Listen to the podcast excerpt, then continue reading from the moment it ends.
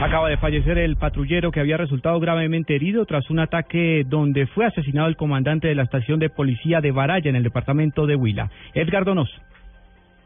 Sí, el patrullero Caribán eh, Córdoba pues acaba de fallecer en el hospital universitario de Neiva tras las heridas recibidas al parecer en la parte superior del tórax según el primer eh, dictamen eh, que se ha dado del parte médico y también pues en el sitio conocido como Santa Lucía la Primavera a la entrega del municipio de Baraya pues también fue avaleado el, el subteniente y comandante de la estación del municipio de Tello, Jorge Eliezer Alzate Patiño ser un ataque perpetrado por la guerrilla de las FARC. Él se desplazaba en compañía del patrullero en su camioneta hacia el municipio de Baraya, donde realizaba los patrullajes pertinentes. Pues esa es la noticia que se conoce hasta el momento. Nos encontramos acá en este momento, están haciendo el levantamiento respectivo del cadáver eh, del subteniente Jorge Eliezer Alzate y estamos a la espera de mayor información con respecto a este tema.